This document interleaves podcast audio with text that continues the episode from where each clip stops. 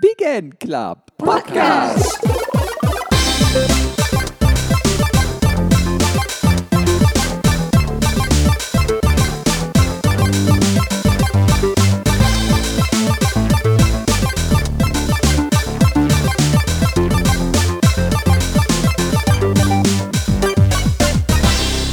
Hallo und herzlich willkommen zum ersten Big End Club Podcast. Mein Name ist Micha, ich bin Redakteur im Big End Club, dem ersten deutschen Nintendo Fanclub und werde euch zusammen mit dem wunderbaren Ruben durch die heutige Folge begleiten. Da der erste Podcast natürlich etwas Besonderes ist, haben wir uns auch für euch ein spezielles Thema ausgedacht. Es geht heute um besondere Spielerlebnisse. Haben wir besonders schlechte Erinnerungen an manche Spiele? Haben uns Games positiv überrascht? Wie sieht es mit krassen Momenten aus, die uns von Spielen im Kopf hängen geblieben sind? Und welche Spiele stechen durch ihre Einzigkeit aus dem Mainstream?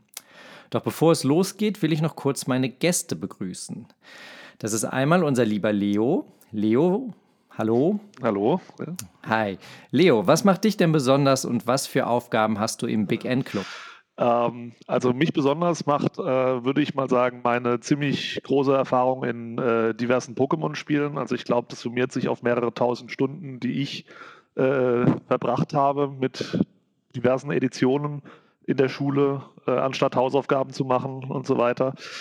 Ähm, ja, ansonsten würde ich sagen, ich äh, definiere mich durch ein ziemlich großes Pech in Videospielen und äh, habe trotzdem die Selbstsicherheit, eine dicke Lippe zu riskieren und meistens zu bekommen.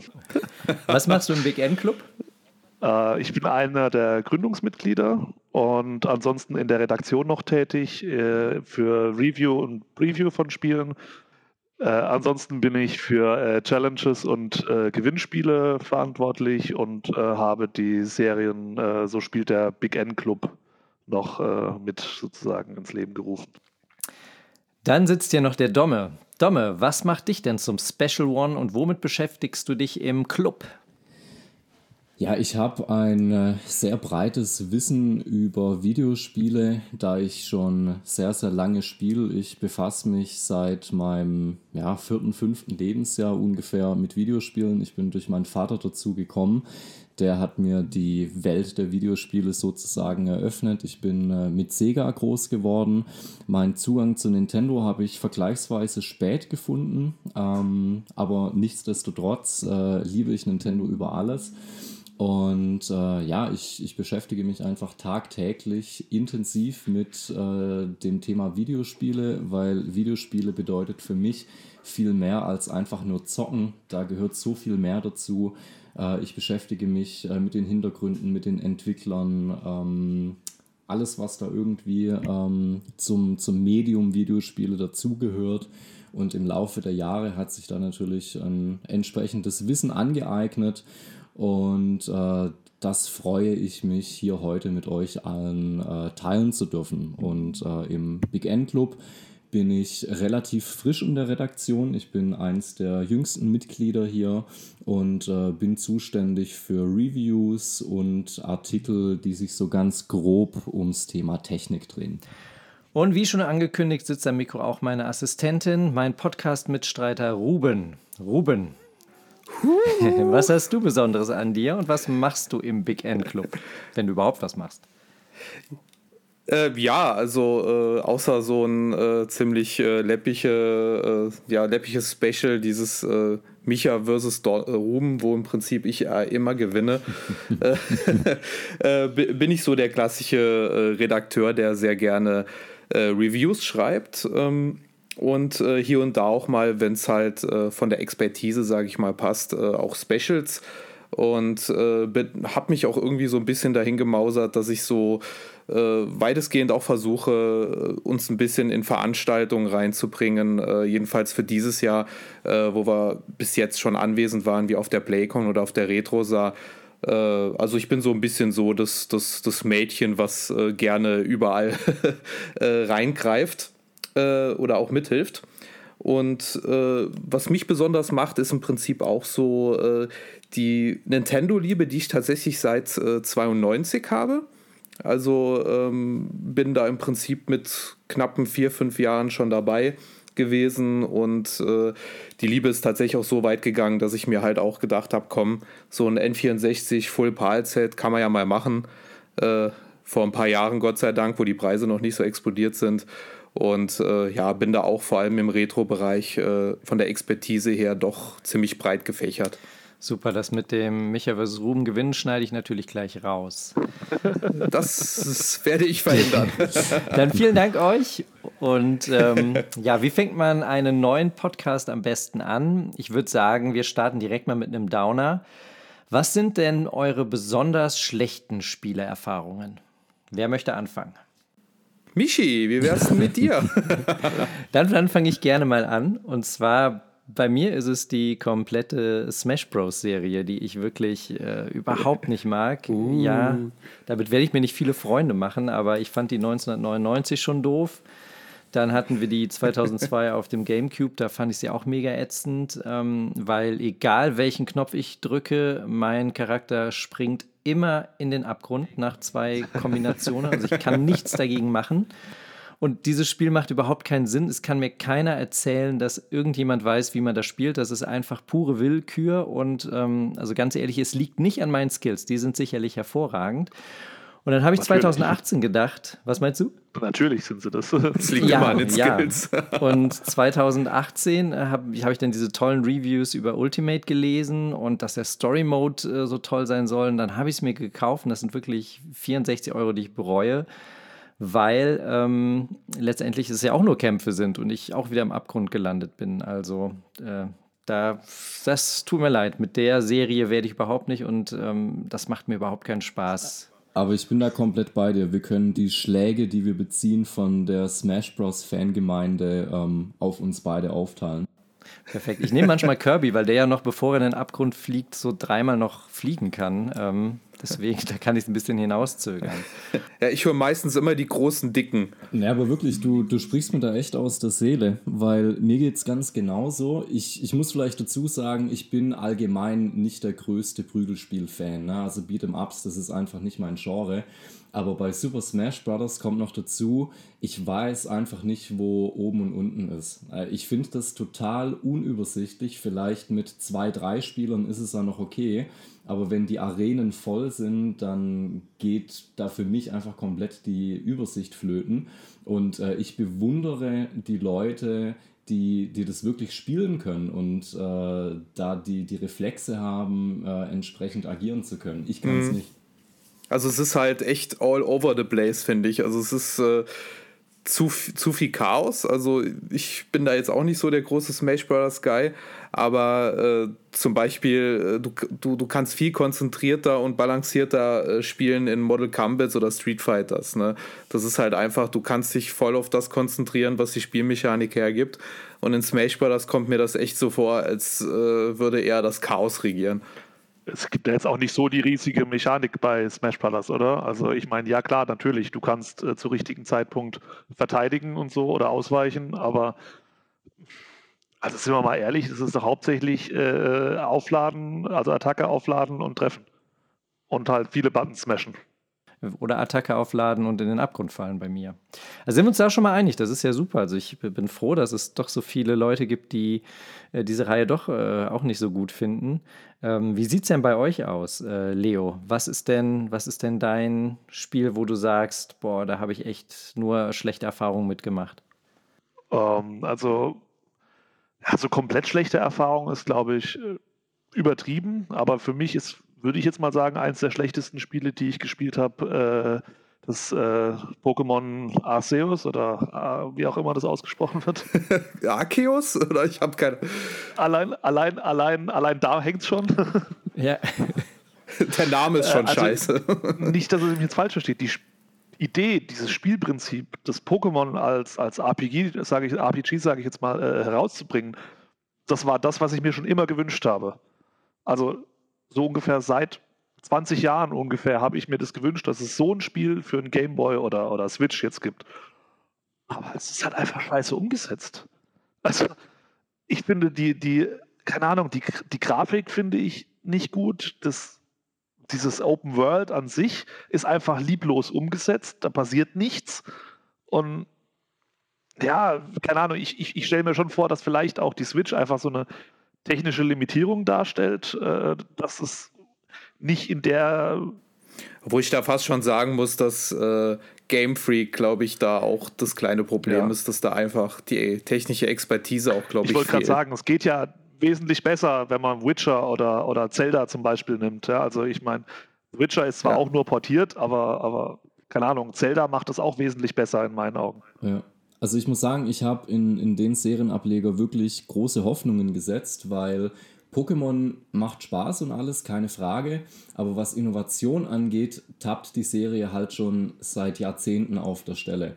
Und der Ansatz von Arceus oder wie auch immer man das ausspricht, den fand ich durchaus interessant. Das hat wirklich mal frischen Wind in die Serie reingebracht. Aber wie ihr schon gesagt habt, bei der Umsetzung, da hat es gehapert. Und mir hat die miese Technik da auch wirklich den Spielstand, äh, den Spielspaß zunichte gemacht. Weil äh, es ist mir klar, dass man auf der Nintendo Switch nicht die gleiche Optik erwarten kann wie beispielsweise auf einer PS5. Aber ich finde, das ist wirklich zum, zum Fremdschämen. Und wenn ich mir halt einfach mal so ein, so ein Xenoblade Chronicles angucke oder so ein, so ein Breath of the Wild, ja. Da, da sieht man, dass auf der Switch durchaus große Open-World-Spiele in einer ansprechenden Optik möglich sind. Aber warum bringen die denn gefühlt alle drei Monate ein neues Pokémon-Spiel raus und machen nicht mal eins richtig? Damit man Geld, Geld verdienen kann? genau. ja, gut. Merke ich selbst. Frage beantwortet. Ja, Dankeschön. genau. Ich habe es leider oder zum Glück dann nicht gespielt. Ich habe einfach nur Pokémon Blau gespielt und dann habe ich alles schon gesehen. Aber genau, was ich gesehen habe, sind auch diese Bilder, dass diese, diese Welt auch total leer war und äh, wirklich, wenn man manche, was die Switch dann doch bei manchen Spielen raushält, sah das halt wirklich nicht gut aus. Also die, ja? die Switch kann schon definitiv mehr. Machen wir weiter? Ja, Dome, möchtest du was sagen? Ähm, ja, also erstmal als äh, kleine Ergänzung gerade noch zu Smash Brothers, was mir noch eingefallen ist. Äh, ich habe da auch eine ganz ähnliche Geschichte. Ich habe mir damals für die Wii U den Serienableger gekauft. Das war mein erstes Smash Brothers, weil eine Freundin mich monatelang bearbeitet hat. Und äh, letztendlich waren es auch 60 Euro, die ich in Sand gesetzt habe. Aber ich hatte extrem viel Spaß damit, meine Amiibos zu trainieren. Das war ja so das eine große Feature von dem Spiel, dass man seine Amiibos trainieren konnte und dann auch äh, in, in den Matches einsetzen konnte. Das fand ich ganz amüsant, aber das war auch wirklich so das Einzige, was mich an dem Gimmick. Äh, Spiel gehalten hat. Und welches Spiel magst du nicht? Welches Spiel ich nicht mag? Also äh, meine schlechte Erfahrung jetzt. Genau. Ähm, also ich muss dazu sagen, ich mag das Spiel eigentlich sehr gern. Das ist eher ein Aspekt, der mir da äh, missfällt. Ähm, die Rede ist von The Legend of Zelda Skyward Sword. Und zwar hatte ich damals wie heute große Probleme mit der Bewegungssteuerung, weil, naja, das Spiel alles gemacht hat, nur nicht das, was ich wollte. Und es gab einige Szenen, die dadurch unnötig frustrierend geworden sind für mich. Ich erinnere mich beispielsweise an ein Minispiel. Ähm, ich weiß nicht, ob ihr euch daran erinnert, im, im Wolkenhort. Da musste man auf äh, irgendeiner so Zielscheibe landen. Man ist da ähm, aus der Luft gesprungen und musste die Fernbedienung äh, im entsprechenden Winkel halten, sodass man auf ähm, dem richtigen Teilstück dieser Zielfläche ankommt. Und ich habe keine Ahnung, wie viele Versuche mich das gekostet hat. Das ist so ein Moment gewesen, ähm, da hätte ich meine Wiimote am liebsten an die Wand gepfeffert. Aber das war wirklich nur ein Beispiel von vielen. Also wirklich in jedem zweiten Kampf ähm, gab es irgendeine eine Ungereimtheit, äh, irgendwas hat nicht so funktioniert, wie ich, wie ich wollte. Und das ist so ein Spiel, wo ich mir wirklich eine traditionelle Pad-Steuerung gewünscht hätte. Weil an sich mag ich das Spiel wirklich gern, aber die Bewegungssteuerung ähm, hat mir da einfach sehr viel vom Spielspaß kaputt gemacht. Ja, vor allem die Gegner, wo du so schräg schlagen musst, das hat mich immer wirklich in den Wahnsinn getrieben. Ja, Schade eigentlich drum. und, und wirklich, ich, ich habe mich wirklich nicht falsch angestellt. Ich, ich habe präzise geschlagen, aber es hat nicht funktioniert. Ja, das, das lag an V-Motion Plus, glaube ich. Und da musste man ja auch die Fernbedienung alle paar Minuten kalibrieren, auf den Tisch legen. Richtig nervig. Und äh, ich finde halt auf der Switch funktioniert es auch nicht arg viel besser. Was ist denn jetzt mit dem Remake? Da geht es doch auch mit äh, Controller, ne? ja, ist ein bisschen frickelig. Da gibt es eine Controllersteuerung, ja. Aber das ist trotzdem nicht optimal umgesetzt, weil das Spiel halt komplett um diese Bewegungssteuerung herum designt wurde. Das heißt, es ist nicht einfach möglich, mit einem äh, Knopfdruck zu schlagen. Stattdessen wurde die Schwertsteuerung auf den rechten Analogstick äh, getragen und das fühlt sich meiner Meinung nach noch bescheuerter an wie die Bewegungssteuerung. Also ich, ich, ich habe gar keinen Spaß damit gehabt. Gab es denn jemals eine gute Bewegungssteuerung? Also abgesehen davon, dass es super witzig ist für alle, die zugucken, aber ich erinnere mich auch bei Breath of the Wild, wie ich da im Wohnzimmer rumgelaufen bin, um diese Kugelrätsel zu machen und in die Hocke gegangen bin. Also gibt es irgendein Spiel, was das gut macht? Außer vielleicht Beat Saber oder sowas, wo es halt wirklich drauf ankommt dann. Also VR-Spiele. Also jetzt bei Breath of the Wild beispielsweise, da hat es mich jetzt nicht groß gestört, weil ähm, ich finde so eine, so eine Steuerung über den Gyrosensor, das ist ja gar nicht mal schlecht, weil das ist durchaus präziser als mit einem traditionellen Stick. Aber bei Skyward Sword äh, wurde halt, wie gesagt, alles um diese Bewegungssteuerung herum designt und das war für mich einfach total over the top. Ja, also wenn das einfach nur so ein bisschen ähm, optional ist, gerade fürs Zielen, dann, dann will ich da gar nichts dagegen sagen. Ja, es war einfach zu weit gedacht für die technische Möglichkeit, vor allem mit der Wii. Habt ihr bei Odyssey irgendwie die Mütze mit den Joy-Cons geworfen? Nö. Habe ich tatsächlich. ja. Ah, okay. Und das ging, das ging aber dann, ne? Das war ja dann nur eine Handbewegung. Das war okay. Das, das hat mich so ein bisschen an Mario Galaxy erinnert auf der Wii. Ähm, das war auch so ähnlich mit Nunchuck und Wiimote. Ähm, ja, das, das war jetzt nicht aufgesetzt. Und ähm, der, der große Unterschied zu Skyward Sword war halt der, dass ähm, bei Mario Odyssey die Bewegung einen normalen Tastendruck ersetzt hat. Und äh, bei Skyward Sword hatte man halt wirklich eins zu eins die Bewegung im Spiel, aber es hat nicht so funktioniert, wie es funktionieren sollte. Jetzt stellt euch mal vor, es kommt ähm, Smash Bros. mit Bewegungssteuerung in der Grafik von Arceus raus. Oh, ja, ja, Autsch. Autsch, Autsch, Autsch. Und wahrscheinlich würden sie trotzdem damit äh, noch jede Menge Geld machen. Natürlich. Wahrscheinlich. ähm, Ruben, wie sieht es denn bei dir aus? Meine äh, besonders schlechte Erfahrung äh, muss natürlich auf dem N64 sein, was natürlich klar ist, äh, wie nichts anderes. Und äh, zwar, äh, ich hätte ja jetzt auch schön Superman 64 holen können, aber das holt gefühlt jeder. Aber ich war zu der Zeit oder bin es auch immer noch ein riesiger South Park-Fan. Und dass es South Park-Spiele zu dem Zeitpunkt dann einfach auf die Konsolen gebracht hat, war für mich wirklich ein ganz großes Ach, Ding. Da, da, wo man sich mit Schneebällen bewerfen musste. Äh, unter anderem, ja. Und es gab auf dem N64 drei South Park-Games. Ein äh, im Prinzip äh, ja, Quiz-Game mit ein paar Minigames, also völliger Mist. Dann gab es South Park Rayleigh, das war so ziemlich das schlechteste Mario Kart äh, Klon-Subjekt, was du dir vorstellen konntest. Aber das Schlimmste war South Park das Spiel. Und äh, das war im Prinzip ein Ego-Shooter auf der Turok Engine, äh, in dem du halt eigentlich was richtig hättest machen können. Ne? Du hättest die Welt als Ego-Shooter mit den vier Jungs von South Park richtig tolle Sachen machen können, aber sie haben es so richtig verkackt. Und äh, das, das, das war so richtig, äh, äh, gerade für so einen jungen Jugendlichen, eine totale Enttäuschung, ne? Weil du einfach, äh, du, du spielst in einem kompletten Viertel vom Spiel nur gegen Truthähne. Und das ist sau langweilig. Ich habe es nie selbst gespielt, aber ich kenne den Titel aus diversen die schlechtesten Spiele aller Zeiten Compilations. Also South Park wurde leider erst mit äh, Stab der Wahrheit richtig gut. Also erst, äh, äh, ich sag mal, mit den zwei letzten aktuellen Titeln, aber was genau, da vorher kam. Ne? Das sind die beiden Rollenspiele. Genau, ne? genau. Und die, die sind richtig, richtig gut. Aber äh, da, wo die Spiele gestartet sind, nämlich N64 und auch äh, PlayStation 1 und Dreamcast, das war schon richtiger Müll.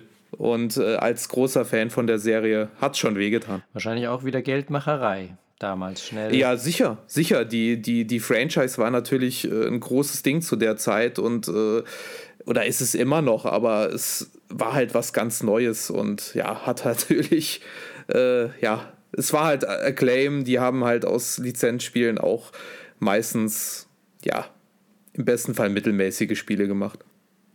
So, aber äh, da wir jetzt alle durch sind, äh, gehen wir mal zu was Schönem. Nämlich äh, neben den bösen Überraschungen, die wir jetzt hatten, äh, haben wir ja ein paar tolle Beispiele gesehen. Gehen wir jetzt mal auf was besonders Positives. Lieber Domme, erzähl mal. Was besonders Positives. Ähm, ja, ich habe mir Gedanken gemacht. Äh, gibt natürlich viele Möglichkeiten, worüber man hier reden kann. Aber ich habe mich für ein Thema entschieden, welches ich hochgradig interessant finde, nämlich die Phase, wo wir von 2D zu 3D gegangen sind. Also sprich die N64-Phase war oh, das ja. im Prinzip. Ähm, damals gab es ja einige Spiele, einige Franchises von Nintendo, die diesen Sprung mit Bravour gemeistert haben. Allen voran natürlich Mario 64 als das prominente Beispiel. Ähm, aber natürlich kann man hier auch Ocarina of Time nennen. Aber ich habe mir überlegt, ähm, was gibt es denn noch für Nintendo-Reihen, außer den zwei offensichtlichen Titeln, die diesen Sprung ähnlich gut geschafft haben, ähm, woran man aber vielleicht nicht unbedingt äh, sofort denkt. Und da kann es für mich einfach nur Metroid Prime geben auf dem Nintendo GameCube. Oh ja. Hammerspiel, ja. Ähm, Metroid Prime war ein Spiel, wo ich wirklich skeptisch war im Vorfeld.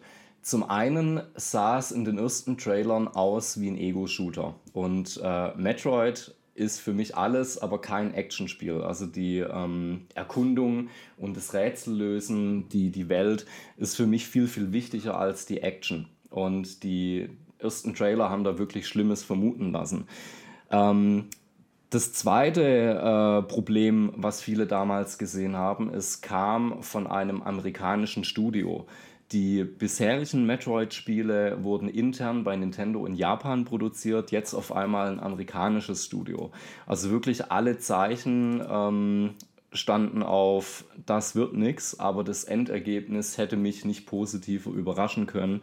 Ich finde, arg viel besser hätte man diese Transition von 2D zu 3D im Metroid-Universum nicht machen können. Und für mich ist Metroid Prime bis heute der Ja. beste Serienableger. Ich liebe dieses Spiel über alles. Und vor allem, es hat ja auch diese, ähm, ich sag mal, dieses, dieses Metroidvania in einer 3D-Umgebung weitergedacht. Ne? Das hat ja, es hat ja im Prinzip den Grundstein gelegt für modernere Spiele, die halt ein bisschen diesen Weg gehen. Und äh, da haben die Retro-Studios halt dermaßen vorgelegt, äh, dass sie halt auch ihren wahnsinnig guten Ruf auch darin haben. Ne? Schade, dass das nicht neu aufgelegt wird. Das heißt ja immer wieder, es soll kommen. Also ich habe es damals auch Naja, auf die Retros sind ja dran. Ja, also die, die Gerüchte halten sich ja hartnäckig, dass eine Trilogie für die Nintendo Switch kommt, eine Remastered-Trilogie. Ähm, halte ich durchaus für realistisch. Ich glaube, da könnte wirklich was kommen. Und äh, ja gut, Metroid Prime 4 ist ja offiziell angekündigt, schon seit einigen Jahren. Befindet sich in der Entwicklungshölle. Äh, wie wir mittlerweile ja wissen, wurde die Entwicklung nochmal komplett von vorne begonnen, weil Metroid Prime 4 wurde ursprünglich ja nicht von den Retro Studios entwickelt, sondern von äh, einem anderen Entwickler. Nintendo war aber nicht zufrieden mit der Qualität, sodass es dann doch wieder an Retro Studios gegeben haben. Ähm, mittlerweile bin ich mir gar nicht mehr so sicher, ob es für die Nintendo Switch kommt. Ähm, ich würde eher auf äh, den Switch-Nachfolger tippen. Aber Metroid Prime kann ich, äh, finde ich, finde ich super. Also ähm, habe ich damals in, das war die erste WG-Zeit, da habe ich das mit meinem Kumpel Joscha gespielt und wir haben abends wirklich da vorm Fernseher gehockt und waren so geflecht von dem Spiel. Also wirklich ein ganz, ganz toller Titel, ja. Richtig cool. Leo, wie sieht es denn bei dir aus? Welches Spiel hat dich denn besonders positiv überrascht? Äh, für mich war eigentlich die krasseste Spielerfahrung im positiven Sinn äh, damals Tales of Symphonia auf der GameCube. Das war für mich eigentlich so, ähm, ja, jetzt nicht das erste äh, Rollenspiel, sage ich jetzt mal, grob überfasst, was ich gespielt habe, aber auch eins der am meisten gespielten Spiele von mir bisher. Ähm, also es gibt, glaube ich, wenig Spiele, die daran kommen, also allein von der Spielzeit, die ich in diesem Spiel verbracht habe. Und äh, das war halt für mich damals auch, also ich selbst habe das Spiel gar nicht gehabt, sondern ein, ein guter Freund von mir. Und äh, ich bin da, weiß ich nicht, ein, zweimal die Woche oder so nach der Schule mit zu ihm und wir haben äh, locker sechs, sieben Stunden am Stück äh, dieses Spiel gespielt. Ich hoffe, das hört meine Mutter jetzt nicht, weil die weiß es nämlich nicht. Das verjährt bestimmt. Und natürlich. und äh, was mich halt an diesem Spiel so fasziniert hat, war halt nicht einfach nur der Umfang, weil ich meine, der war ja eigentlich schon relativ gewaltig, vor allen Dingen, wenn du mal überlegst, dass man das Spiel ja eigentlich mehrmals durchspielen musste, um überhaupt, sage ich mal, die, alle möglichen Geschichten spielen zu können sondern halt auch diese ganzen Möglichkeiten, wie die Charaktere untereinander interagiert haben. Äh, je nachdem, wie du dich entschieden hast, sind andere Charaktere aufgetaucht oder haben sich äh, anders entschieden. Äh, die Rätsel, die man zu lö lösen musste, die waren zwar nicht schwer, aber für uns als Kinder damals durchaus schon herausfordernd. Und äh, ja, einfach die Geschichte, die Tiefe, die die Geschichte hatte, äh, das war für mich damals einfach total faszinierend. Und das ist äh, bis heute eigentlich eins meiner äh, absoluten Lieblingsspiele. Äh, vielleicht auch natürlich durch die Zeit geprägt, weil ich das damals einfach so nicht kannte. Äh, es ist vielleicht mit heutigen Spielen auch nicht mehr so vergleichbar, aber das war einfach Wahnsinn. Ja? Und was wir da an Zeit investiert haben. Und dann gab es irgendwie, äh, wenn man das dann mehrmals durchspielt, ja die Möglichkeit, gegen stärkere Gegner-Varianten, sage ich jetzt mal, äh, zu kämpfen. Äh, man hat aber selbst mehr Erfahrungspunkte bekommen oder so konnte man verschiedene Sachen freischalten. Und ich weiß auch noch, dass wir irgendwann mal circa eine Stunde äh, gegen irgendeinen so Gegner gekämpft haben, den man eigentlich hätte gar nicht besiegen sollen zu dem Zeitpunkt. Und danach ist das Spiel einfach nicht weitergekommen. Also das hing, ich glaube, zehn Minuten lang einfach auf einem Black Screen fest. Es ist nichts passiert und irgendwann ist es einfach weitergegangen. So als hätten wir halt verloren. Wir haben aber so viele Millionen Erfahrungspunkte bekommen, dass das Spiel danach eigentlich langweilig war. Und ja, das sind einfach Erinnerungen, die, die hat für mich bisher heute eigentlich kein anderes Spiel wirklich geschaffen. Und deswegen ist es, glaube ich, so für mich bisher eins der positivsten Erfahrungen, die Spielen für mich gebracht hat. Aber Symphonia ist auch objektiv gesehen wirklich ein tolles Rollenspiel. Also für mich gehört zu den besten Ablegern der Serie zusammen mit äh, Vesperia und Tales of Arise. Und äh, nächstes Jahr, Anfang nächstes Jahr, kommt ja eine Remaster-Version für die Nintendo Switch. Ich werde mir die auch, denke ich, holen, ja. Das würde ich auch sagen. Und für mich ist auch kein, kein anderes Spiel der Tales of-Reihe ist für mich an Symphonia herangekommen. Also ich habe bestimmt nicht alle gespielt, aber das war für mich einfach der beste Ableger. Das ist echt eine harte Schande für mich. Ich habe nicht einen Tales gespielt, aber naja, hilft ja nichts. Ich auch nicht, ich auch nicht. Aber wenn es jetzt wieder rauskommt, Ruben, dann können wir das nachholen. Ja, dann kannst du dir ja nächstes Jahr die Remaster-Version von Tales of Symphonia holen. Ja, ich, äh, ich bin ja bekannt dafür, dass ich nicht der größte so Anime-Look-Fan bin. Äh, weshalb ich mir da wahrscheinlich leider wegen dem Look da schon voreingenommenes Problem habe. Aber äh, ich, ich glaube jedem, der sagt, dass das eine super Reihe ist und vor allem das Spiel. Ne? Also. Aber ich glaube, das ist auch ein schönes Thema, ne? Also, das könnte man auch nochmal in einem Podcast angehen. Ich glaube, jeder hat so ein, so ein Spiel, was er so mit seinen, damals mit seinem besten Freund oder so gespielt hat. Bei mir ja. war das Secret of Mana. Also, da habe ich auch, wenn ich äh, sozusagen an die schönsten Erinnerungen, dann denke ich sofort an Secret of Mana, wie wir da auf dem Boden saßen. Genau, also sehr schöne Geschichte, Leo. Danke dir. War das denn deine positive Überraschung, äh, Micha? Nee. Oder äh, hast du da was Spezielles mitgebracht? Nee, ich habe jetzt, äh, ich, ich habe, jetzt komme ich hier mit meiner Geschichte gar nicht mehr so an, dass wir hier so zwei schöne Geschichten gehört haben. Ich habe einfach mal das Spiel, in das äh, ich mich als letztes verliebt habe, genommen. Und zwar ist es das ein, oh. ist das ein Spiel, ach genau, ich muss vorher noch äh, Grüße an Jengis von Geekgeplauder raushauen, weil ähm, ich im ersten Podcast gleich schon dieses Spiel ähm, erwähne und eigentlich jeden damit nerve ähm, und zwar ist das von einem deutschen Entwickler, Radical Fish Games, und das Spiel heißt Crosscode. Und äh, ich hatte es mir, ich hatte so ein paar Reviews gesehen und habe gedacht, ach, das sieht ja ganz nett aus. Das ist dieser 16-Bit-Look, äh, den ich so mag, ähm, aber es sah halt mega kompliziert aus. Und ähm, dann habe ich es gespielt und ich habe mich echt drin verliebt weil es halt wirklich so eine wundervolle Liebeserklärung an die alten SNES-JRPGs äh, sind. Und das strotzt so voller Humor und Liebe zum Detail. Also man kann es sich gar nicht vorstellen. Also, ähm, das ist so ein wunderschönes Spiel. Genau, es wird zum, zum Schluss ist es leider ziemlich zäh und wird auch ziemlich hart, ähm, aber bis dahin wirklich ist Crosscode ähm, so viel, also selten so viel Liebe zum Detail und in eine Welt gesehen und so viel gelacht. Ähm, das simuliert ja letztendlich so ein Real-Life MMORP, ihr wisst, was ich meine. Ähm, genau, Morb. Mhm. Und ähm, dann steht dann zum Beispiel so ein Charakter einfach am Fluss und sagt, ähm, oh, ich hoffe, sie bauen bald ein Minigame ein. Ähm, oder irgendwo sind sie in einem Haus und sagen, was ist das eigentlich für eine Kugel? Ja, ich glaube, da haben die Entwickler sich was ausgedacht, aber haben es nicht mehr geschafft, es reinzubauen. Hier sollten eigentlich irgendwas gemacht werden. Also wirklich so, ja, und auch ein tolles Spiel. Also das ist wirklich so, auch wenn es ein paar, paar, schwierige Stellen hat und nicht alles perfekt ist, ist aber das ein Spiel, wo ich gesagt habe, boah, da habe ich mich sofort drin verliebt, obwohl ich am Anfang gedacht habe, ist das was für mich? Kennt ihr das Spiel? Also Ruben, du kennst es? Also ich kenne Wie sieht es bei den anderen? Crosscode schon mal gehört, gespielt? Gespielt nicht, gehört habe ich es auf jeden Fall. Äh, auch schon mal Bilder angeschaut und so, aber äh, gespielt nicht. Nee. Es lohnt sich auf jeden Fall wenn ich mal die Zeit dazu genau. finde, dann. ja, 60 Stunden, glaube ich. Ja, gut, jetzt kommt erstmal Pokémon. Ne?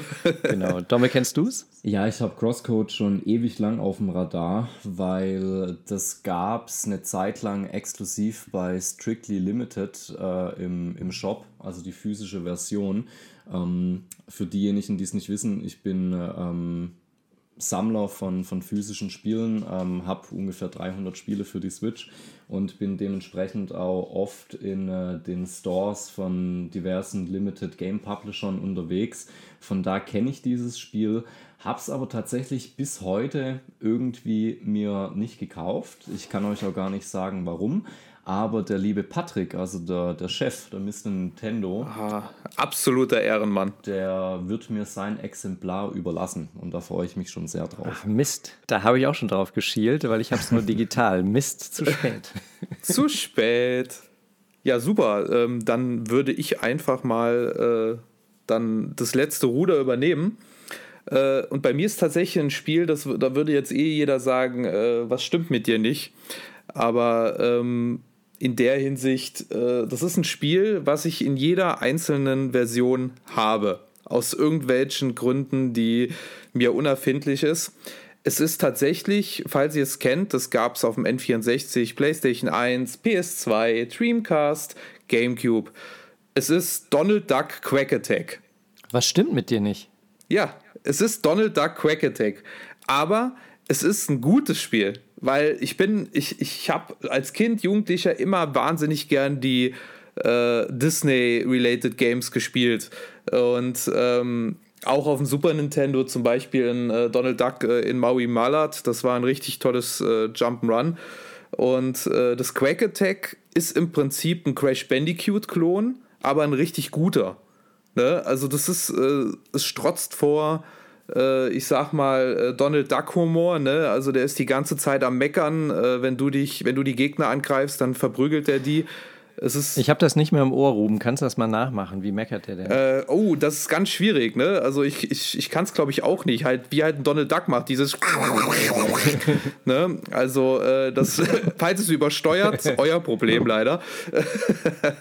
äh, aber es ist im Prinzip einfach ein ganz klassisches Crash Bandicoot 1, 2, 3. Du rennst nach vorne durch richtig toll gemachte Levels und äh, hast dann auch Bosskämpfe. Du siehst die bekannten Figuren aus den Donald Duck Comics, äh, natürlich auch Tick, Trick und Drack und alle möglichen. Und äh, es ist wahnsinnig charmant. Und das Witzige an der Serie, an diesem Spiel ist es, dass die verschiedenen Versionen anders sind. Das heißt, du hast auf der PS2 andere Levels als, obwohl es das gleiche Spiel ist. Die haben dann teilweise in den verschiedenen Versionen andere Levels gebaut weshalb äh, du, egal welche Konsole du hast, ein etwas anderes Erlebnis hast. Und deshalb war ich halt so wahnsinnig und habe jede einzelne Version davon. Welche ist die beste?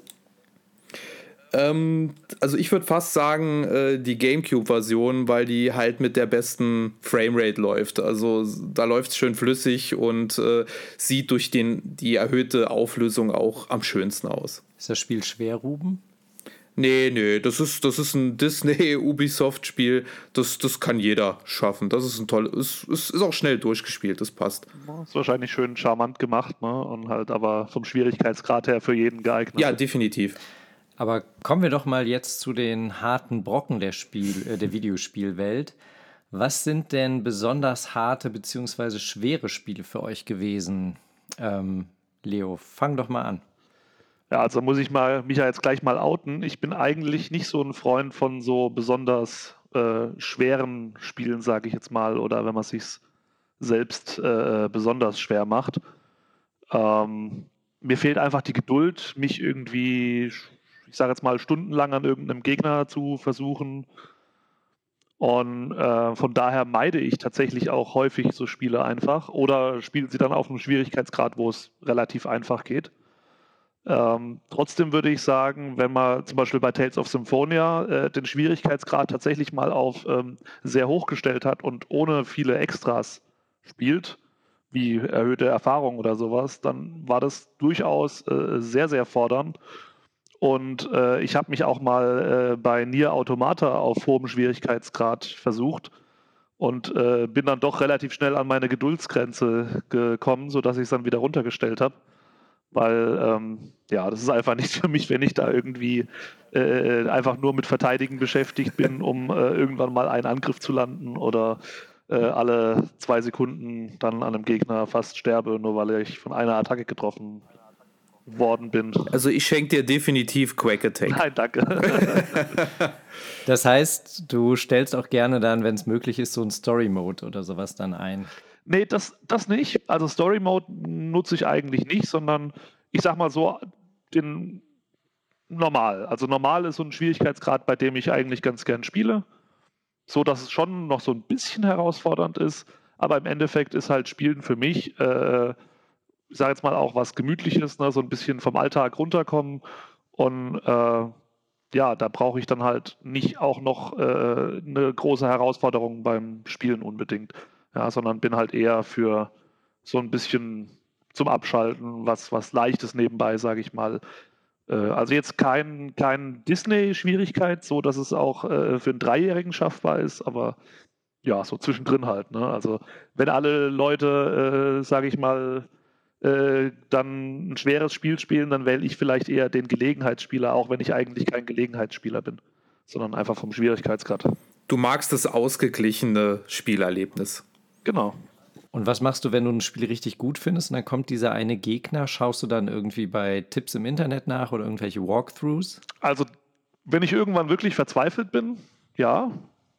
Aber das kommt relativ selten vor. Also, ich versuche, wenn ich einen Gegner halt äh, nicht schaffe, versuche ich mich schon so an verschiedenen Möglichkeiten, ne, irgendwie das erstmal herauszufinden, äh, wie kann ich den denn treffen oder, oder gibt es irgendwie spezielle Mechanik. Aber wenn ich jetzt äh, da wirklich, ich sag mal, stundenlang brauche, dann, dann schaue ich halt einfach irgendwann nach, weil es dann für mich auch einfach den Spielspaß raubt. Also die Befriedigung, das dann endlich herauszufinden, ist für mich nicht so groß, dass es vorher das stundenlange danach suchen wettmachen würde. Also wäre Dark Souls nichts für dich? Das wäre so eins der Spiele, die ich nicht spielen würde, genau. Also ich habe Freunde, die das sehr gerne gespielt haben. Das ist auch äh, echt schade, ne? Also, das ist so, so ein tolles Erlebnis, die Spiele, aber ich kann dich voll da verstehen. Also, ich, ich kenne auch jemanden, der äh, The Witcher auf dem härtesten Schwierigkeitsgrad gespielt hat. War auch kein Spaß für ihn, aber er wollte sich halt unbedingt beweisen. für mich wäre das halt nichts. Ich glaube, Dark Souls, das ist fast ein Thema für eine eigene Episode. Definitiv. Das ist eigentlich schon ein eigenes Genre geworden. Vor allen Dingen würde mich interessieren, wie viele Fernseher und Controller wegen diesem Spiel dann kaputt gegangen sind. Oh, als ich das gespielt habe, war ich Gott sei Dank alt genug und habe dann eher die Switch ausgemacht, durchgeatmet und am nächsten Tag weitergemacht. Die Aggression konnte ich kontrollieren. Äh, wie sieht es denn bei, bei, bei äh, euch aus, Domme und Ruben? Äh, schaut ihr euch ähm, Walkthroughs oder holt ihr euch Hilfe irgendwie aus dem Internet, wenn es mal nicht klappt bei äh, schwierigen Gegnern, schwierigen Spielen, bevor ihr eure Spiele vorstellt? Hin und wieder mache ich das, ja. Ähm, aber das ist dann wirklich letzter Ausweg, wenn ich wirklich nicht mehr weiterkomme. Weil, ähm, also ich, ich sag's gleich mal heraus, ich, ich habe ein Problem mit unfairen Spielen, mit äh, frustrierenden Spielen. Ich finde, Herausforderung ist schön und gut, Aber wenn ich nicht weiß, warum ich äh, wieder und wieder und wieder versag, dann ist es einfach kein, kein gutes Gefühl für mich und dann äh, habe ich auch kein schlechtes Gewissen, mir mal einen Walkthrough anzugucken. Gute Einstellung. Ähm, da sind wir dann eigentlich auch schon bei, bei meinem Spiel, was ich mir rausgesucht habe, weil ich habe mir Gedanken drüber gemacht, was gibt es denn für anspruchsvolle Spiele, die aber nicht unfair sind. Also mit unfairen Spielen meine ich solche Titel, die von einem verlangen, das Spiel auswendig zu lernen. Also das hat man ja früher in der 8- und 16-Bit-Ära oft gehabt. Äh, Spiele, die, die wirklich unschaffbar waren, wenn man sie nicht auswendig gekannt hat. Ähm, sowas äh, finde ich nicht motivierend und das sind auch Spiele, die ich heutzutage vermeide. Ähm, aber es gibt ein Spiel, das hat mir wirklich sehr, sehr, sehr viel abverlangt und es gab einige Stellen, die ich bestimmt 20 Mal versucht habe, aber jedes Mal war klar, warum ich versagt habe und äh, ich konnte jedes Mal meine Taktik optimieren und äh, aus diesem Grund war es trotz des enormen Schwierigkeitsgrads nicht frustrierend für mich. Die Rede ist von Ori in the Blind Forest. Das habe ich ursprünglich zwar auf der Xbox gespielt, gibt es mittlerweile aber auch auf der Nintendo Switch. Und das ist wirklich ein extrem anspruchsvolles Spiel. Oh ja. Die Optik Sieht vielleicht nicht danach aus, also es ist wirklich sehr, sehr schön, sehr, sehr putzig, ähm, hat ein bisschen was von, von Disney vom, vom Style. Und es ist wirklich ein, ein herzerwärmendes Spiel, von dem man das gar nicht unbedingt erwarten würde, aber es ist wirklich ein knackschweres Metroidvania und es gibt einige Geschicklichkeitspassagen, die sind wirklich nicht ohne. Ja, kann ich, also wunderbares Spiel, beide Teile. Ich glaube, das erste habe ich auch, da finde ich schön, dass es auch so transparent ist, dass man irgendwann auch sehen kann, wo welche Items liegen und sowas. Das fand ich da auch immer sehr, sehr schön. Genau, ich fand den ersten Teil sogar besser als den zweiten, muss ich sagen. Ja, es verlangt halt auch sehr viel von dir, dass du halt einfach äh, jede einzelne Fähigkeit ja fast schon perfekt nutzen muss, je nachdem, an welcher Situation du bist. Aber dann auch wieder die Freuden, ne, wenn man so eine Sprungpassage geschafft hat, ja. ähnlich wie bei Dark ja, Souls. Ja, definitiv. Ne? Das ist äh, unbeschreiblich und dann geht man zwei Meter weiter und fällt in den Abgrund wieder. Alles vorbei. Ja, bei, bei Dark Souls habe ich halt oft das Gefühl, gar nicht wirklich zu wissen, gar nicht zu verstehen, warum ich jetzt schon wieder gestorben bin. Aber bei ähm, Ori war jedes Mal ein Verständnis dafür da. Ja, das glaube ich. In die gleiche Richtung geht auch so Hollow Knight. Das fand ich auch ziemlich, ziemlich schwer und ist ja auch ähnlich die Bosskämpfe und ähm, letztendlich auch ähm, die Sprungpassagen. Auch ein wunderbares Spiel. Finde ich ähnlich vom, vom, vom Schwierigkeits, nicht Grad, sondern von der, ähnlich von der Schwierigkeit, was die Anforderungen äh, angeht.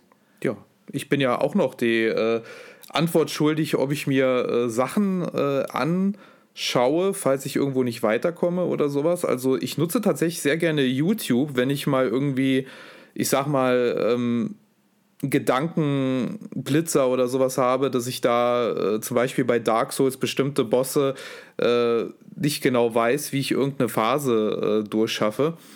Und ähm, da helfen die Dinger tatsächlich mal ganz gut und ich finde, das ist auch gerade bei schweren Spielen keine Schande, mal nachzusehen. Ich meine, früher gab es die Spieleberater. Die Nintendo Hotline haben wir bei Secret of Mana immer angerufen. Die haben uns dann gesagt, welches Level seid ihr? Ja, 8. Ja, ihr müsst Level 20 sein. ja, ja, da geh mal bis zu Level, ne? Äh, aber ich habe äh, mir als besonders harter Brocken äh, geschnappt, äh, weil ich auf dem Super Nintendo ein wahnsinnig großer Fan vom ersten Actraiser war. Und ähm, was ja eine ganz tolle Mischung aus Sidescroller und äh, ja, Aufbauspiel mit Shooter-Einlagen ein bisschen. Äh, also richtig, richtig schönes Spiel. Ähm, und äh, ich war so geflecht von dem ersten Teil, dass als der zweite Teil dann endlich kam, dass ich mir den gegönnt habe. Und äh, die, die den zweiten Teil kennen, wissen, das ist nur noch ein Sidescroller mit ich sag mal, einem Schwierigkeitsgrad, der dermaßen hoch angesetzt ist. Äh, also ich aktuell käme ich noch nicht mal das erste Level geschafft, aber noch zu jüngeren Zeiten vor, äh, ja, wo, wo, die Nerven noch äh, besonders gestärkt waren. Ähm, muss ich sagen, konnte man sich damit managen, weil das Spiel einfach, es bewirft dich von allen Seiten mit Gegnern. Also das heißt auch tatsächlich, du musst die Levels kennen, du musst genau wissen, wann irgendwo von welcher Seite äh, ein mutierter Monsterfrosch angerannt kommt oder sowas.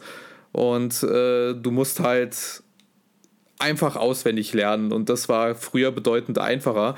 Aber das Spiel sah so unfassbar gut aus, hatte so einen geilen Soundtrack äh, und das hat man sich tatsächlich angetan früher. Das hast du nicht mehr in deinen Muskeln, in deinem Muskelgedächtnis? Äh, ja, das also ähm, tatsächlich das zweite Actraiser äh, habe ich komplett gelöscht über die Jahre. Ne? Also ich, ich fange das jetzt im Prinzip immer, wenn ich es reinlege, von neuem an, ohne das, was man noch so weiß. Also irgendwie hat es vielleicht auch bleibende Schäden bei mir verursacht, ich weiß es nicht. Aber es, ist, es war eine Erfahrung. Es ist eine Erfahrung wert, aber es ist eine sehr harte Erfahrung, definitiv. Das heißt, wir haben jetzt schon einige, ähm, einige Schwierigkeiten. Einmal, was so ähm, Auswendiglernen ähm, angeht, dann haben wir harte Gegner. Mhm. Ähm, bei mir ist es so, also ich gucke auch im Internet sofort nach, wenn ich irgendwas irgendwann nicht schaffe, weil mir dann auch die Zeit zu schade ist. Ich bin aber auch jemand, der gerne grindet. Also ich habe bei Elden Ring habe ich den ersten Boss mit Level 70 bin ich mal hingegangen, weil ich so Angst hatte. Wow, ähm, nicht schlecht. Ja, genau. Und ähm, ja, was ich mein Spiel, was ich mir aber ausgesucht habe, das ist ein bisschen ungewöhnlich, denn es ist ein Point-and-Click-Adventure. Und ähm, kennt ihr Kentucky Road Zero? Yep. Ja, das habe ich physisch hier. Hast du es gespielt? Noch nicht. Ja, also das Spiel nimmt. Du wurdest ein, gewarnt. Ja, also das Spiel ist schon besonders. Also ich bin auch froh, dass ich es gespielt habe. Das nimmt einen mit auf so eine skurrile, surreale Reise mit auch ganz tollen Momenten. Aber diese Reise ist halt echt anstrengend und hart, ähm, weil es ist, das Spiel ist eher so eine Kunstinstallation und dann gibt es so viel Text zu lesen und ich, das war so hart. Ich musste mich echt zwingen, weiter zu.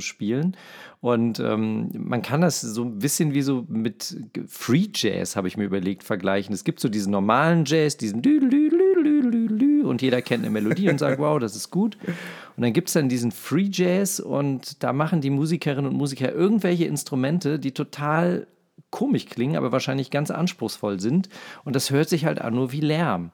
Und ähm, das sind wahrscheinlich grandiose Musikerinnen, Musiker. Banause. Ja, genau, aber so kam mir dieses Spiel manchmal vor, dass ich wirklich gedacht habe, das ist krass, aber ich verstehe es nicht und ich will nicht weiterspielen, weil es so absurd ist.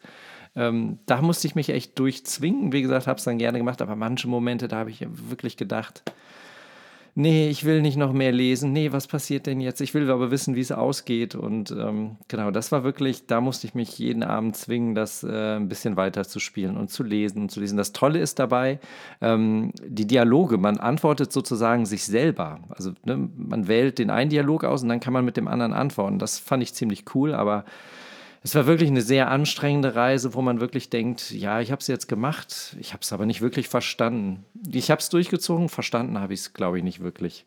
Also ich bin gespannt, wenn du es mal spielst, äh, lass mich mal hören, was du davon hältst. Ja, vielleicht über die, über die Feiertage jetzt. Der Dome macht ein Review dafür. Ist kein Thema. Genau. Kann ich gern machen, wenn ich dazu komme, das durchzuspielen. Das ist auch so ein Titel, auf den habe ich monatelang gewartet, bis er hier ankam. Vorhin in der Gruppe haben wir ja drüber äh, gesprochen mhm. über lange Wartezeiten bei den Publishern. Äh, so, jetzt haben wir natürlich jetzt die schweren Erfahrungen äh, soweit schon mal gehört von uns und unseren Gästen. Äh, jetzt gehen wir mal in die Richtung What the fuck Momente, besonders krasse Momente, die halt das Medium Videospiel euch bereitet hat. Hier muss man natürlich sagen, äh, also vor allem bei dem, was ich sagen werde, wird es Spoiler geben. Also falls ihr das Spiel hört und kennt es noch nicht, habt es noch nicht gespielt, dann solltet ihr definitiv vielleicht ein bisschen vorspulen, um euch vielleicht ein bisschen den Spaß nicht zu nehmen. Ähm, deshalb, ihr wurdet gewarnt, es könnte, es könnte euch eine Spielerfahrung zerstören. Ich bin so gespannt, um was für einen Titel es sich handelt. Sagen, los, hau gleich raus. Ja, sag mal, Ruben. Äh, ja, Spoiler mal. Äh, ich würde mal direkt loslegen. Und zwar, es ist leider kein Nintendo-Spiel, aber das hat mich einfach so hart äh, kaputt gemacht. Äh, Metal Gear Solid 3. Wer kennt's? Ja, natürlich. Nö. Ja, das, also äh, Metal Gear Solid war ja schon immer bekannt für verrückte Twists und Storyplots, aber der dritte Teil äh, gab's sozusagen The Boss. Im Prinzip, ja, es angedeutet als der Böse. Und äh, da war es halt einfach ein Twist, den ich halt zu der Zeitpunkt nicht kommen gesehen habe, dass äh, The Boss ist eigentlich eine russische Spionin, die auch von Snake, also der Held, der du, der du im Prinzip spielst oder verkörperst, tötet ihn. Er tötet sie. Aber in Wirklichkeit ist die Boss eine Doppelagentin. Das heißt, sie war immer auf deiner Seite, hat es aber weiter durchgespielt, äh, ihre, ihre, ihre Rolle weitergespielt, um halt im Prinzip äh, halt für die USA zu gewinnen.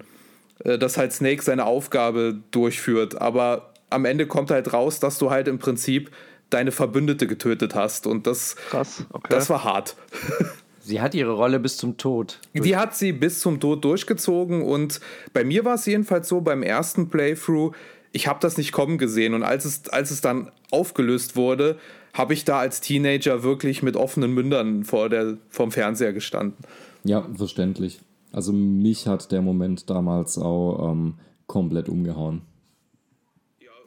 Ja, und das, wenn du ja so schön am Reden bist, was war denn bei dir so ein, so ein verrückter Moment? Ähm, also ich muss ja auch eine Spoilerwarnung aussprechen. Ähm, wobei, ah, ich, ich weiß nicht, ähm, soll ich über den Spoiler sprechen oder nicht? Weil das Ding ist halt, wenn ich das tue, dann mache ich die Spielerfahrung komplett kaputt. Dafür sind wir hier. okay, ähm, ich frage mal in die Runde. Hat jemand von euch Doki Doki Literature Club gespielt? Ich weiß, äh, es ist auf meiner Liste und ich weiß leider, was passiert. Ja, okay. Ich werde es nicht spielen, keine Sorge. ähm, also mit eurer Erlaubnis werde ich spoilern. Bitte. Gerne. Okay. Doki Doki Literature Club ist ein Spiel, wo nichts so ist, wie es im ersten Moment scheint. Das Spiel beginnt als Dating Sim, Visual Novel, irgendwie sowas in die Richtung. Es geht darum, ähm, man, man ist Schüler an einer japanischen Schule und muss einen Kurs belegen und man weiß noch nicht so richtig, wo man eigentlich hin will. Na, äh, man ist unentschlossen, aber die beste Freundin überredet ihn dazu, in den Literaturclub zu gehen. Eigentlich hat er mit Literatur überhaupt nichts am Hut, aber da gibt es halt ein paar süße Mädels und dann denkt er sich, ja gut, alles klar, gehe ich halt in den Literaturclub. So. Ja. die erste Spielhälfte ist absolut merkwürdig. Also merkwürdig im Sinne von unspektakulär. Es ist wirklich eine 0815 Dating-Sim. Ne, man flirtet da halt ein bisschen mit den Mädels rum, man muss Gedichte schreiben. Ähm, ich will nicht sagen langweilig, aber man, man muss sich schon durchbeißen. Ne? Also, wenn ich nicht gewusst hätte, dass da nochmal irgendwas Krasses kommt, ich glaube, ich hätte das Spiel abgebrochen. Das Ding ist nämlich, ähm, am Ende des Spiels, wobei am Ende in Anführungszeichen, das ist nämlich gar nicht das Ende, ähm, begeht eines dieser Mädels Suizid. Oh. Ich will jetzt nicht sagen, warum, weil ein bisschen was muss man ja noch selbst erleben. Ähm, aber also schon harte Themen, definitiv. Auf jeden ne? Fall. Es, es gibt auch eine Triggerwarnung zu Beginn. Ähm, und ich würde auch tatsächlich äh, jedem, der mit solchen Themen vielleicht nicht so gut umgehen kann, äh, eher von dem Spiel abraten. Ähm, ja, aber das Spiel ist damit nicht zu Ende. Das Spiel beginnt im Prinzip nochmal komplett von vorne, aber es ist merkwürdig. Es gibt immer wieder so ein paar Situationen, die äh, leicht anders sind wie beim ersten Durchgang. Ähm, weil es ist so, dass das Spiel anfängt zu glitschen. Also bewusste Glitches, die von den Entwicklern so eingebaut wurde. Das Spiel fängt an, ja, nicht mehr richtig zu laufen, sagen wir mal so. Und der Twist an der Geschichte ist halt der, dass ähm, einer der Charaktere, also eins von den, von den Mädels, ähm, so eine Art künstliche Intelligenz ist und äh, ah, Nein, ich, ich, ich erzähle nicht mehr. Ich erzähle nicht mehr. Ich, ich, will euch, ich will euch die Überraschung nicht nehmen. Also es ist harter What the fuck, glaube ich. aber, aber, aber so viel sei gesagt, das Spiel bricht die vierte Wand. Und zwar auf so krasse Art und Weise, wie ich sie bis heute noch nicht gesehen habe. Ich warte die ganze Zeit, äh, dass es im Sale kommt. Also ich habe auch so viel gehört. Ich, äh, wie gesagt, das, was du schon gesagt hast, wusste ich auch schon, aber auch nicht genau, wie es dann weitergeht. Also da freue ich mich auch schon drauf. Wobei ich keine ähm, Horrorspiele mag. Und das geht ja dann, glaube ich, schon so in die Richtung. Das kann man ja schon mhm. sagen. Ne? Ja, ich, ich würde es jetzt nicht wirklich als Horrorspiel bezeichnen. Es gibt ein paar gruselige Momente, beispielsweise der Suizid äh, nach der ersten Spielhälfte. Aber ich würde es jetzt wirklich nicht als Horrorspiel bezeichnen und äh, ich widerspreche da auch, wenn, wenn jemand sagt, äh, das ist psychologischer Horror. Also psychologisch ist es auf jeden Fall, aber ich würde es jetzt nicht dem Horrorgenre zuordnen. Aber der What the fuck-Moment ähm, ist halt auf jeden Fall der Durchbruch der vierten Wand. Und äh, hier sei auch noch erwähnt, das Spiel erschien ursprünglich auf dem PC und die Art und Weise, wie hier die vierte Wand durchbrochen wird, ähm, kann man auf der Nintendo Switch nicht so machen wie auf dem PC. Ähm, weil es sei so viel gesagt, man muss in der PC-Version tatsächlich ähm, in, äh, in seine Systemdateien, also in die Windows-Dateien gehen und da ähm, was verschieben. Okay, das ist strange. Ähm, das geht natürlich auf der Nintendo Switch nicht, aber die Entwickler haben sich einen äh, sehr schlauen Kniff einfallen lassen, wie man das auch auf der Konsole machen kann. Das hört sich ja schon spannend an. Gab es da nicht auch ein PlayStation-Spiel, was irgendwie so den, den Usernamen gelesen hat? War das nicht auch ein äh, Metal Gear Solid? Äh, Metal Gear Solid 1, da konntest du äh, Psycho Mantis äh, im genau, Prinzip ne? besiegen, indem du mich, ja. den Controller in den anderen Port steckst. Ne? Von dem ersten, genau, in Port 2 steckst, weil er hat deine Bewegungen vom ersten Port gelesen. Das war schon ziemlich irre. Aber sowas finde ich schon ziemlich cool, wenn du halt solche sage ich mal, Real-Life-Aktionen machen musst oder drauf kommen musst, um, ja. um, das Spiel irgendwie zu schlagen. Aber es ist auch gruselig irgendwie, weil das, die Wand wird ja dadurch durchbrochen, dass es ja auf deinen PC zugreift und das ist schon irre. Äh, aber Leo, wenn du schon direkt dabei bist, äh, wie sieht's denn bei dir aus? Ein What the fuck Pokémon-Moment oder wo geht's los? Ja, What the fuck besonders schlecht bei Pokémon habe ich noch ein paar, aber. Nee, nee, hau mal raus, was dein What the fuck ähm, ist. Tja, also für mich äh, gab es eigentlich also auch bei Tales of Symphonia halt von der Geschichte einen, krassen äh, Twist. Ähm, aber das ist ja auch, kommt ja immer drauf an, welche Geschichte du halt wie spielst. Ich weiß jetzt auch nicht, ich meine, im Endeffekt ist ja wahrscheinlich jeder Twist ein Spoiler, ja, aber. Ja, aber es geht so um deinen persönlichen Twist, ne? Genau, also für mich, für mich halt war halt äh, zum Beispiel ganz krass, als sich herausstellt, dass einer der Charaktere, die so teilweise als Bösewicht darstellen, halt eigentlich der Vater von dem Protagonisten ist. Und ähm, das war für mich halt schon so ziemlich krass, weil du halt irgendwie so hinterher ergibt halt vieles Sinn und du wirst aber trotzdem mit unglaublich vielen Fragezeichen halt dastehen gelassen und du weißt so gar nicht, wie geht es jetzt weiter, musst du jetzt gegen den kämpfen oder nicht? Und es bietet sich halt natürlich dann auch viele Möglichkeiten. Und ähm, das fand mich halt tatsächlich äh, ziemlich, ja, für die damalige Zeit ziemlich äh, krass. Und ansonsten äh, aus, ich sage jetzt mal, der, der neueren Zeit gibt es tatsächlich für Nintendo-mäßig relativ äh, wenig, was mich etwas sprachlos hat stehen lassen.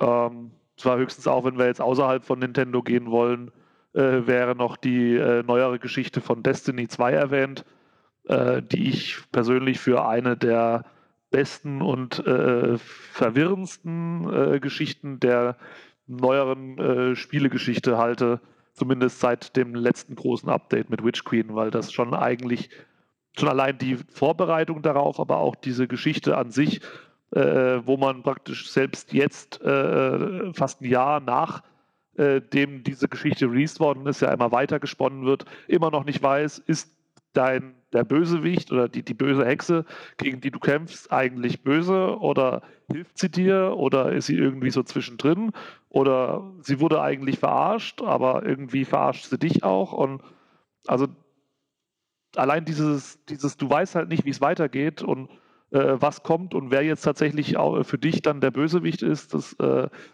ja, so als das dann rausgekommen ist, dass sie tatsächlich gar nicht so dieser klassische Bösewicht ist, fand ich auch erstmal, okay. Ähm, das ist natürlich interessant. Die letzten, die letzten Jahre, die ich dieses Spiel gespielt habe und an diese Geschichte geglaubt habe, die mir da aufgetischt wird, ist jetzt einfach in Anführungszeichen zerstört. Also er erscheint in einem ganz anderen Licht. Aber das macht es ja spannend. Und genau, wie du sagst, das macht spannend. Ja, aber, aber da finde ich ja Games as a Service aber richtig gedacht, dass du halt die Geschichte aufbaust über die Jahre, die Fans da mitziehen und dann äh, machst du da so einen richtig bösen Twist rein, der halt alles wieder umkrempelt und auch wieder eine, ein Tor aufmacht für neue Geschichten. Ja, Ne? muss ja noch ein paar Jahre Geschichte verkaufen.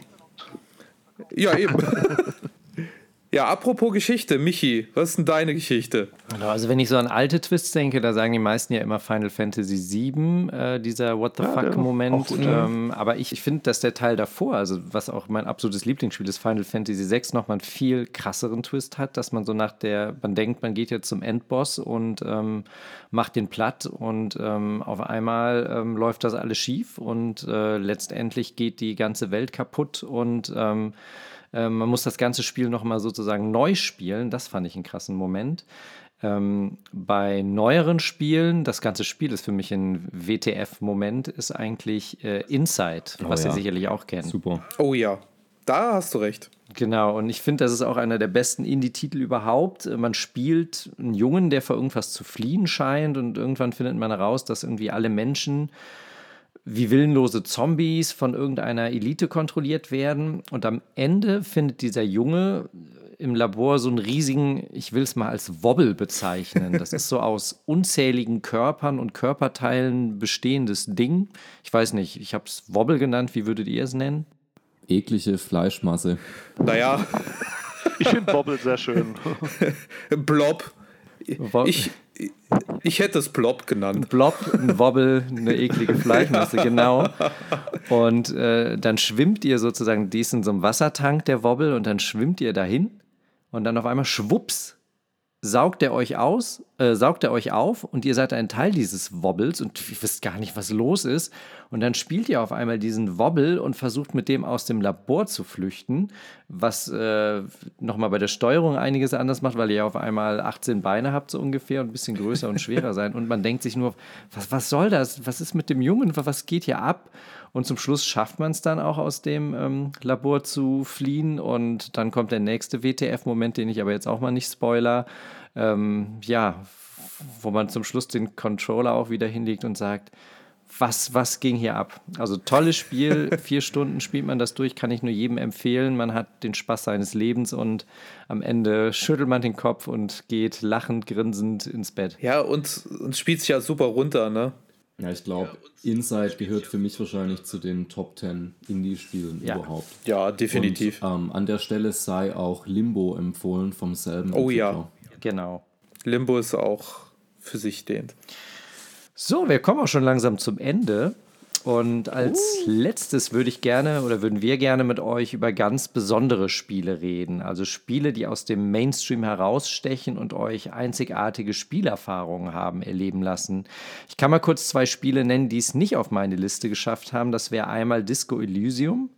Das äh, hat mich so aufgesaugt. Ein Rollenspiel, wo man letztendlich alles verkehrt machen kann, aber trotzdem immer weiterkommt. Ähm, und wo ich selten so verbunden mit den Charakteren Das ist war. auch super Empfehlung. Genau. Richtig verrücktes Spiel. Und What Remains of Edith Finch, weil letztendlich ähm, da dieses, dieses Storytelling und das Gameplay so krass miteinander oder innovativ miteinander verwoben ist. Also wer Geschichten mag und mal eine Geschichte richtig selbst miterleben möchte, äh, das ist da auch ein Geheimtipp. Das macht in einer Szene, ihr kennt sicherlich die Szene mit, mit hat was mit dem Fisch zu tun.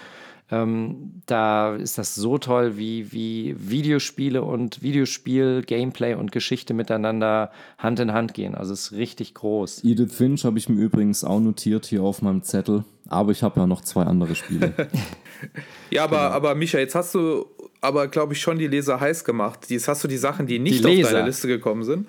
Äh, Zuhörer, um Du Gottes musst das noch abtippen für das Magazin, Oh, das, oh. äh, den Podcast. Äh, ja, was war denn, was, was ist denn jetzt dein, dein Take? Was, was Ja. hast du geholt? Ein Spiel, was es leider noch nicht auf eine Nintendo-Konsole geschafft hat, ähm, äh, auch nicht auf die Switch, da es äh, PlayStation exklusiv ist, glaube ich, aber auf den PC, ist äh, Journey. Habt ihr das gespielt? Oh ja, das ist auch ganz toll. Gehört habe ich es aber gespielt nicht. ja, das wird auch leider seinen Weg nicht auf die Switch finden, weil das ist Sony First Party. Genau, deswegen ist es so schade, weil es wirklich so ein, ein tolles Spiel ist und vor allen Dingen ist es, ähm, also es sieht fantastisch aus, auch heute noch. Ähm, ich weiß gar nicht, wann es entschieden ist, für die PlayStation 3 auf jeden Fall. Und ähm, es ist eine fantastische Reise, die verschiedene emotionale Stadien durchgeht und wirklich auch einen ganz emotionalen, wirklich so einen richtig krassen Twist hat, den man irgendwann rausfindet. Und ähm, ja, und hier lernt man wirklich Freude und Zusammenhalt, aber auch den Verlust in, innerhalb von einem Videospiel kennen. Und ähm, genau, da möchte ich auch nicht zu viel sagen. Wie gesagt, leider nicht für eine Nintendo-Konsole, aber wer die Chance hat, das mal zu ja. spielen, ähm, ungespoilert, das ist wirklich eine Erfahrung, ähm, wo man denkt, oh, das, das, das ging wirklich so ein bisschen ans Herz. Ist auch definitiv einzigartig. Genau. Ja, das wäre meins. Wie sieht es bei, bei euch aus, Ruben? Ja, bei mir ist es tatsächlich, ich bin ja tatsächlich ein großer Fan von Platinum Games. Ähm, den Entwicklern von Bayonetta zum Beispiel, wenn man einen aktuellen Titel nimmt. Ähm, tatsächlich Wonderful 101 oder Wonderful 101, wie ihr es nennt. Ich nenne es immer Wonderful 101. Äh, kam erst für die Wii U raus und durch Kickstarter-Hilfe auch auf neuere Konsolen, auch auf der Switch. Und äh, das Ding hat halt einfach ein Kampfsystem, das, äh, ja, wie soll ich sagen, halt einfach äh, komplett anders ist, wie man Platinum Games kennt. Äh, Platinum Games ist ja bekannt für Character Action ähm, Kampfspiele, sagen wir mal ganz grob. Und hier spielt ihr im Prinzip anführende Helden, die normale Bürger aufsammeln, die ebenfalls zu Helden werden. Äh, und dadurch habt ihr im Prinzip eine, ein Mischmasch aus verschiedenen Menschen, die alle Superhelden werden. Und äh, mal ganz grob gesagt. Und äh, auf der Wii U war es das Ding, ihr habt im Prinzip eure Waffen bzw. Attacken teilweise gezeichnet äh, über das Pad. Äh, das macht man auf der Switch ein bisschen äh, anders, aber auch, so aber auch gut. Ähnlich wie bei, wie heißt Okami? Äh, genau, äh, äh, ist ja auch von Clover Studios, was ja Platinum Games wurde, im Prinzip ganz grob, ganz grob nur gesagt. Und äh, genauso ähnlich, äh, also grob ähnlich kann man es nennen. Es ist wirklich eine Erfahrung, die man selbst erfahren muss, weil wenn ihr euch das anguckt, dann würdet ihr das niemals so richtig sehen, was du überhaupt eingabetechnisch machst. Aber Ne, du zeichnest eine Eingabe, dann ist, bist, machst du aus deinen Figuren äh, eine Pistole, eine Waffe oder ein Schwert oder sonst was. Und es spielt auch mit den Levels ein bisschen damit. Und äh, durch die Draufsicht hat es auch einen ganz eigenen Look. Und äh, ich, ich habe nichts anderes dergleichen gesehen, was überhaupt ähnlich daran kommt. Und es ist wirklich ein cooles Spiel, äh, was man jetzt auf verschiedenen Konsolen auch für einen schmalen Taler sich gönnen kann. Also ganz tolles Ding. Ruben, da habe ich mal eine Frage an dich. Gerne. Was würdest du sagen, ist die definitive Version von diesem Spiel? Weil äh, du hast es ja gerade schon angedeutet, auf der Wii U ist es ja einer der wenigen Titel, der wirklich sinnvoll Gebrauch macht von äh, dem Wii U Gamepad. Äh, es gibt ja das wirklich stimmt, nur ja. sehr wenige Spiele, die das gemacht haben. Beispielsweise Zombie U ist äh, mhm. einer von meinen Favoriten. Und ähm, ich bin jemand, der sich ganz gern die beste Version in die Sammlung holt. Und ich habe es beispielsweise bei Project Zero, äh, Maiden of Blackwater, nicht getan, weil das ist ein Spiel, welches meiner Meinung nach am besten mit dem Wii U Gamepad äh, zu spielen ist. Das Deswegen habe ich mir nicht die Switch und auch nicht die PlayStation-Version zugelegt. Und bei Wonderful 101 bin ich äh, noch unentschlossen. Ich habe das, das Wii U-Original hier im Regal und ähm, ich, ich weiß einfach nicht, ob ich mir die neue Version holen soll und äh, die Wii U-Fassung sozusagen upgraden soll. Also ein Upgrade musst du nicht unbedingt groß machen, weil außer vielleicht eine leicht erhöhte Auflösung hast du da nichts.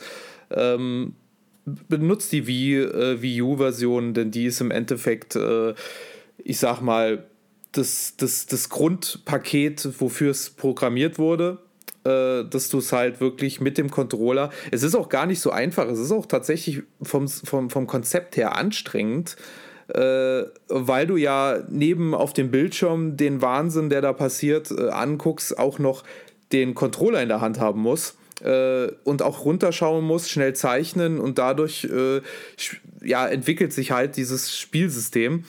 Äh, und äh, auf den anderen Konsolen zeichnest du, zeichnest du das im Prinzip mit dem Controller. Ja, ich, ähm, ich habe auch gesehen, ähm, dass äh, der, der, zweite Screen, den man auf der Wii U hatte, ähm, mhm. in der Remastered-Version äh, irgendwie unten rechts im, im Eck des Bildschirms ist. Genau, genau. Also äh, das funktioniert alles sehr gut. Aber äh, wenn du eh die Wii U-Fassung hast, dann ist das trotzdem das, die, das beste Konzept, das äh, beste funktionierende Gesamtspiel, sage ich einfach mal, weil die anderen Versionen mussten ja vom Konzept her einfach so umgestrickt werden, dass es überhaupt auf die Konsole passt. Von der Steuerung her ähm, natürlich eine PS4-Version sieht schöner aus und läuft besser, aber den spielt also die Spielbarkeit hast du definitiv am besten mit der Wii U. Auch wenn die anderen Versionen funktionieren. Aber wenn du eh die hast, dann gönn dir ruhig die Wii U-Version. Da hast, wirst du viel Spaß mit haben. Genau, ich wollte nur sagen, dass es hier also mal dann eine neue Steuerung, die im Gegensatz zu Skyward Sword äh, funktioniert hat. Ja, ne? die, die funktioniert definitiv auf der Wii U. Also das, das, das passt. Dann müssen wir noch die Spiele genau von Domme und äh, Leo anhören. Wer möchte anfangen? Ich kann machen, ja. Ähm, für mich war jetzt so unter besondere Spielerfahrung vielleicht so ein bisschen abseits vom absoluten Mainstream war äh, Donkey Konga. Oh ja. Äh, das hat so einen, einen Spaß gemacht, halt vor allen Dingen, äh, wenn man das äh, bei uns in der Familie intern mit, keine Ahnung, Schwester, Mutter oder sogar gespielt hat und äh, da auf die Trommeln gehauen hat oder halt, wir hatten halt äh, nicht für jeden Trommeln. Ja, klatschen genau, nicht halt vergessen. Auf die Controller oder sowas, ja, und in die Trommel reingeklatscht und keine Ahnung, das war äh, das hat so einen Spaß gemacht, äh, weil es halt auch einfach mal was komplett anderes war. Ich meine, jeder kennt irgendwie äh, Singstar oder, oder irgendwelche Ableger davon ja, oder, oder Rockband oder irgendwie sowas, ja, aber halt einfach mal so ein Spiel zu haben, wo du auf Bongos trommelst, das war halt ja absolut neu und das hat ja. so einen Spaß gemacht und das war für mich einfach so diese. Und bis heute einzigartig, ja. immer noch. Ne? Genau. Ist, ja. Aber, mal aber man, Neuauflage geben. Das wär's. Aber man konnte ja auch fies. Äh, da, also wenn man mit mehreren gespielt hat, ja fies äh, einem äh, den Song kaputt machen, indem er einfach zwischendurch geklatscht hat. Ne? Ja. Das ist äh, schon das ist fies ja schon gewesen. sehr gemein. Also sowas, sowas machen wir ja. ja, es haben einige gemacht. Da sind äh, einige äh, äh, ja, böse Diskussionen bei Kumpels ausgegangen. Bekommt man die Trommeln heute noch? Wie sieht es ja, da aus? Das geht. Ja. Also die, also ich glaube nicht, dass es sich so schlecht verkauft hat. Also wenn ihr das komplette Paket haben wollt, äh, dann bezahlt man natürlich schon ein paar Euro mehr, aber äh, zu bekommen sollte nicht das Problem sein. Dann Domme, was war dein? Was ist deine besondere Spielerfahrung? Ja, ich habe mir gedacht, wenn ich hier die Möglichkeit habe, über besondere Games zu reden, dann äh, möchte ich Spiele nehmen fürs Herz. Und äh, ich habe mir zwei rausgesucht. Über eins werde ich jetzt ein bisschen ausführlicher reden. Das Spiel heißt To the Moon. Oh ja. Und das ist eine der schönsten Videospielerfahrungen, die ich jemals erleben durfte. Kennt ihr den Titel? Ja, super Wahl. Ganz tolle Wahl. Ich habe es gespielt, ja. Dauert auch nur zwei Stunden, ne? Ist mit dem Rollenspiel Maker gemacht. Genau, richtig. Mit dem äh, RPG Maker wurde das, glaube ich, gemacht. Ähm, also, Ach Gott, also den RPG Maker kenne ich, aber das Spiel nicht. Ähm, also To the Moon ist kein RPG. Ähm, es wurde einfach nur mit äh, der Software entwickelt. Rein spielerisch ist es eigentlich nicht der Rede wert. Äh, man löst ganz seichte Rätsel, erkundet die Umgebung, redet mit NPCs, also wirklich ähm, äh, nicht der Rede wert, aber ähm, die Story, das ist das, worum es hier geht und die ist wirklich herzergreifend. Es geht in dem Spiel nämlich um einen alten Mann, der liegt im Sterben, also der, der liegt auf dem Sterbebett und ähm, der engagiert eine, eine Firma, äh, die Firma hat eine Technologie entwickelt, mit der man in die Träume, in das Unterbewusstsein von, von Menschen gelangen kann und äh, die Firma bietet sozusagen den Service an, äh, Menschen, die kurz vorm Tod stehen, ähm, in ihrem Unterbewusstsein nochmal den letzten Wunsch zu ermöglichen. Und ähm, der, der, der Mann, der im Sterben liegt, ähm, wie gesagt, engagiert diese Firma Äh, da kommen dann zwei Wissenschaftler, ähm, die spielt man beide. Und äh, die kommen dann eben ins Gespräch mit ihm und dabei kommt heraus, sein letzter Wunsch ist es, äh, auf den Mond zu gehen. Das Problem ist aber, er weiß nicht, woher dieser Wunsch kommt. Also der ist irgendwie tief in ihm drin, aber er weiß nicht warum. Das ist irgendwas Unterbewusstes. Aber die Wissenschaftler, die müssen wissen, warum er diesen Wunsch hat, weil sonst können die nicht tief genug ins Unterbewusstsein eindringen und den Wunsch erfüllen. Und letztendlich geht es dann halt darum, dass man die, die Vergangenheit, so ein paar Schlüsselerlebnisse aus dem Leben äh, dieses alten Mannes ähm, erlebt und dann halt nach und nach dem Grund, äh, der, der Ursache auf den, auf den Grund geht, warum er auf den Mond möchte. Und, und das ist einfach ein wunderschönes Spiel. Genau, dauert auch, glaube ich, nur so zwei, drei Stunden, ging ziemlich. Mhm, genau. Aber jede Minute wert. Soll es, glaube ich, auch, aber nicht mit den Charakteren nicht auch noch irgendwas, eine Nachfolge geben? Ähm, es gibt Nachfolger, die sind aber PC-exklusiv. Ähm, die, die sind auch bei weitem nicht so bekannt wie To the Moon. Ähm, also To the Moon äh, ist ja so in Indie-Kreisen äh, jetzt, jetzt wirklich kein, kein, kein unbekannter Titel. Ähm, ist auch fraglich, ob die anderen Teile jemals für Konsolen äh, portiert werden. Aber To the Moon gibt es für die Nintendo Switch, habe ich auch physisch auf Cartridge hier in der Sammlung äh, von Limited Run. Und äh, da war ich auch wirklich extrem froh, als äh, die physische Version angekündigt wurde, weil das ist so ein Spiel, ähm, das wollte ich schon seit Jahren physisch in der Sammlung haben. Ach, schön. Ja, das ist ja auch öfters auch digital äh, im Angebot. Also wenn jemand unschlüssig ist, das lohnt sich auch im Angebot, egal für wie viel Euro, gönnt euch.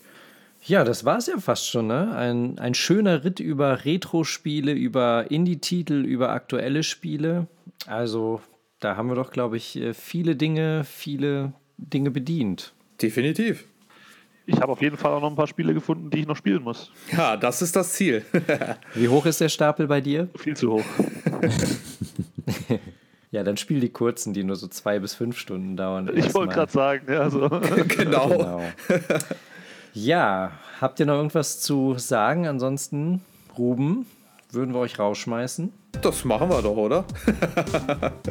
Also, so, liebe Zuhörerinnen und Zuhörer, das war's auch schon mit unserer ersten Big N Club Podcast Folge.